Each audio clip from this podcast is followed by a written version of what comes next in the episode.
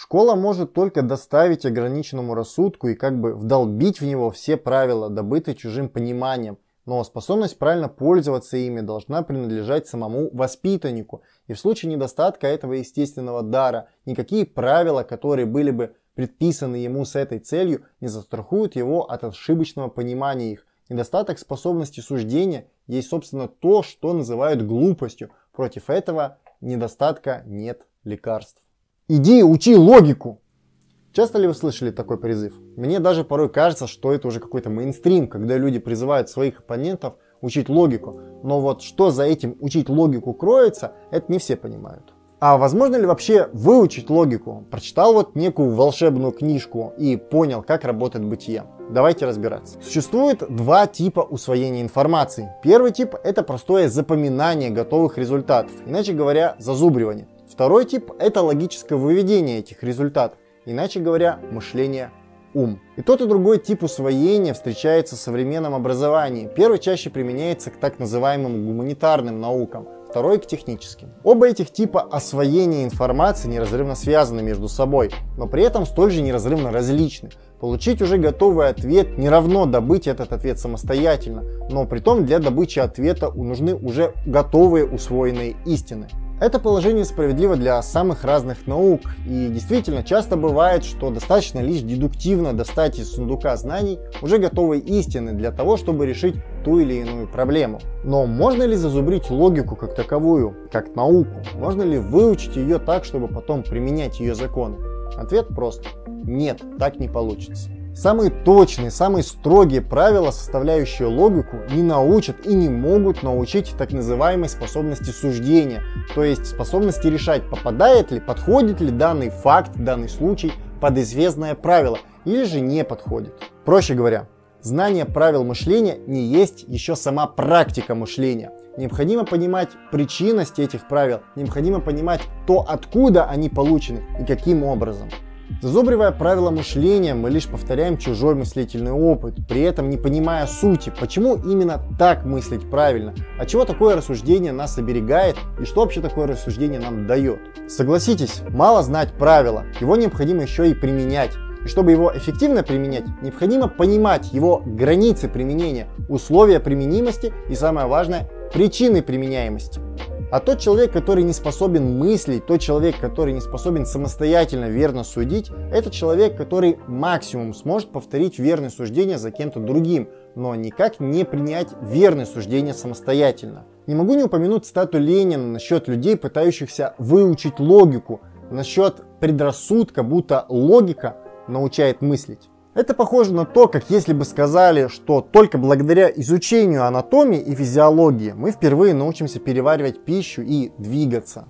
Казалось бы, причем тут призыв изучать формальную логику, благо не за 12 минут. Но вернемся. А как же тогда научиться уму? Как научиться мыслить верно? Как самому принимать верные решения и давать верные суждения? Начнем с простого. Ум – это не естественный дар, не подарок природы, не унаследованные от родителей способность. Каждый человек обладает способностью воспитать в себе ум, воспитать в себе последовательное мышление.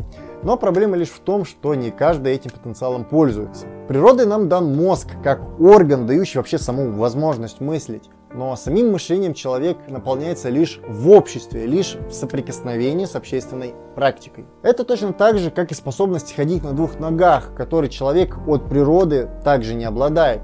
Это такое же умение, как и все остальные человеческие способности.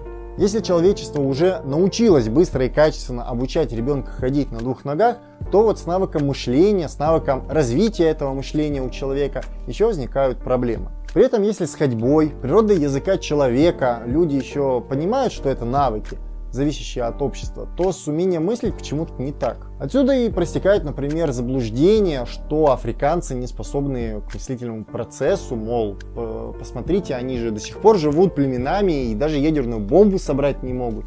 А вот сделать два логических шага и осознать, что уровень мышления человека зависит от уровня мышления общества, в котором этот человек родился, не у всех хватает. Отсюда и предубеждение о том, что есть убер меньше и ультра меньше, не способные к творчеству, а только к плантациям. Но от природы все равны, в смысле потенциала к уму. 99,9% людей рождаются в жизнь, в этот мир, с биологически нормальным мозгом и, в принципе, могут чуть легче, либо чуть труднее усвоить все эти способности. Ну а как вообще формируется ум? Как формируется способность самостоятельно мыслить?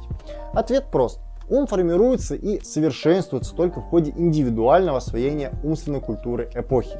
То время как зубрение без понимания, напротив, есть повторение прошлого, повторение предшествующего опыта человечества. И такой навык в какой-то мере полезен, когда нет цели продвинуться дальше того, что есть. Проще говоря, такое мышление очень удобно для топтания на месте, но для творческого преобразования, для выхода за рамки уже известного, оно вредно. Такой ум, а точнее такое его отсутствие, не сможет принять верных решений в новых ситуациях и развить заданную изучаемую область включив в нее все новые и новые противоречия, с которыми сталкивается человек. Применение этих самых зазубренных, формальных, заученных знаний есть не что иное, как проложенные рельсы для поезда, после которых человек не сможет свернуть, не сможет построить свой собственный путь познания. Из-за этого и возникает ряд проблем, связанных с механистическим перенесением конкретного опыта прошлых поколений на современность, невзирая на то, что мир меняется и подобное перенесение весьма часто оказывается неуместным и, более того, вредоносным. Хм, казалось бы, а при чем тут идеализм? При чем тут традиционализм и упование на опыт предков? Шутки шутками, а именно из-за восприятия мира метафизическим, неизменным, мол, есть извечные истины, которые раз и навсегда даны на века, э, и формируется подобное мышление. Одно из отличий материализма от идеализма и кроется в том, что материализм признает закон определенным, а не ограниченным то есть имеющим свой предел, то есть условия, при которых закон перестанет действовать. Люди же, привыкшие жить готовыми истинами и привыкают к тому, что в мире есть что-то неподвижное, неподвижные, вечные, абсолютные истины. Что-то, как они выучили, единственное верное, верное навсегда и на века и в любых условиях. Это и есть э, первенство идеи над материей. Истина всегда одна, и она конкретна. И не стоит забывать, что истина не статична, а изменчива, как и сам мир. Зазубренное будет актуально в определенных границах, понятое будет изменяться в пределах известного. И формирование собственного мышления – это один, если не единственный, способ преодоления идеализма – способ опоры не на извечные абстрактные истины, а на само отточенное мышление. Еще в процессе эволюции природа сформировала наш мозг под влиянием постоянной необходимости адаптации к новым условиям, постоянного мышления, постоянного разрешения новых складывающихся проблем. В связи с этим неудивительно, что мозг будет воспринимать в штыки информацию, которой он не видит применения, которая в него вдалбливается, которая зубрится, но которая не отвечает ни на какие вопросы. Думаю, каждый с собой замечал, что легче всего запоминается то, что интересно, то, что нужно и то, что отвечает на поставленные самим изучающим вопросы. Проще говоря, то, что находит свое место в системе знаний конкретного человека. А если человеку непонятно, неинтересно, не нужно в целом, то человек это и не запомнит так легко во всяком случае. А если и запомнит, то для него это знание будет абстрактным, бессвязанным с общей системой знаний. Человек просто не будет понимать, куда это знание применить, зачем оно вообще ему нужно. Такое знание быстро забудется и потеряется за банальной ненадобностью. Потому заставлять человека зубрить, вдалбливать ему в голову, наматывать на ус не нужно. Куда более важно, чем зубрить, это воспитать в человеке сам стимул обучаться, само желание познавать и развиваться, и прежде всего к стремлению к истине, к истине в ее диалектическом значении.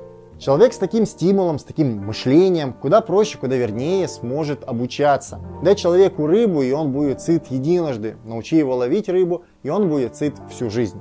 Но чему прежде всего это нужно научить? С чего начинается любое суждение? Что есть условие для ответа? Очень просто. Вопрос.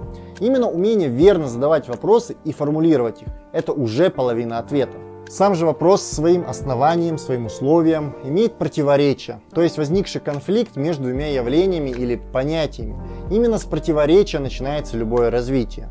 Именно противоречие служит отправной точкой в развитии, и по отношению человека к противоречию можно много сказать о его культуре мышления.